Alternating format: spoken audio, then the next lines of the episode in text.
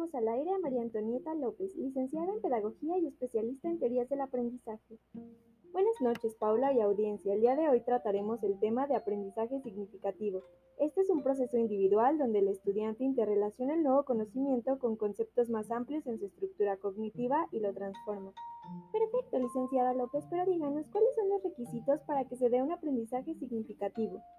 Principalmente el aprendiz debe estar predispuesto a querer aprender y además tener en su estructura cognitiva ideas anclas relevantes para que pueda relacionarlos con el material de aprendizaje. Este es el segundo requisito, el cual debe crear subsensores sólidos. Licenciada, ¿y cuántos tipos de aprendizaje significativos existen? Sí, mira, primero tenemos el representacional que consiste en que el niño identifique las palabras con los objetos reales. Posteriormente está el conceptual, este es cuando el concepto empleado por el sujeto ya está esclarecido en su estructura cognitiva, gracias a que identifica sus características y regularidades. Por último está el proposicional, que es cuando el alumno sabe cómo está posicionado un objeto y el significado de este como parte de un cuerpo aún más abstracto como el Sol en el sistema solar.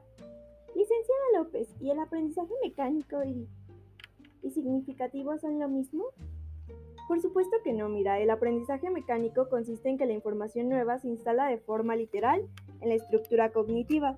Esto es muy importante en las etapas tempranas, ya que el sujeto aún no posee conceptos relevantes, pero también se presenta a la par del aprendizaje significativo como información memorística. Por otro lado, el aprendizaje significativo es progresivo, ya que logra marcar un punto de anclaje entre la estructura cognitiva previa y la nueva información, logrando mayor retención y comprensión. Entonces, ¿es una dicotomía de la zona gris? Por supuesto, también es necesario recordar que existe el aprendizaje por descubrimiento, que es cuando el niño descubre aquello que va a aprender. Y también tenemos el aprendizaje por recepción, que es cuando el estudiante le presentan el contenido en su forma final. Ojo, en ambos aprendizajes el sujeto involucra el proceso de aprendizaje significativo. ¿Y cuáles serían las fases de este aprendizaje? Bueno, tenemos la inicial, que es cuando el sujeto aprende el conocimiento de forma esquemática y procesa de manera global la información. La fase intermedia es cuando el aprendiz atiende de forma más abstracta el conocimiento, ya que encuentra similitudes en aquella información global. En la etapa final, el estudiante integra todos los aprendizajes adquiridos para buscar soluciones reales en situaciones desconocidas. ¿Y qué contenidos se evaluarán en el aprendizaje? Mira, el contenido declarativo es el más imprescindible porque constituye el entramado de los temas. Es de carácter teórico y es declarativo porque se expresan los conceptos a través del lenguaje. Luego está el contenido procedimental. Este es el conocimiento manual, se evalúan las técnicas, habilidades, destrezas, la ejecución de procedimientos. Y el contenido actitudinal. Este es afectivo, cognitivo y comportamental. Se evalúan las actitudes individuales y todo lo socioemocional. Para cerrar con broche de oro, ¿podría explicarnos acerca de la concepción constructivista del aprendizaje escolar?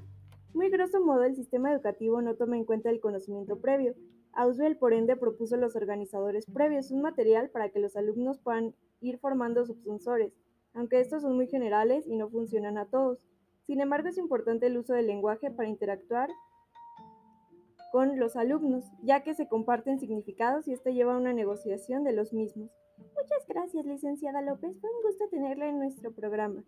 Gracias a ustedes por invitarme, dejo mis datos en la cabina, estoy abierta para dialogar sobre el tema. Hasta luego.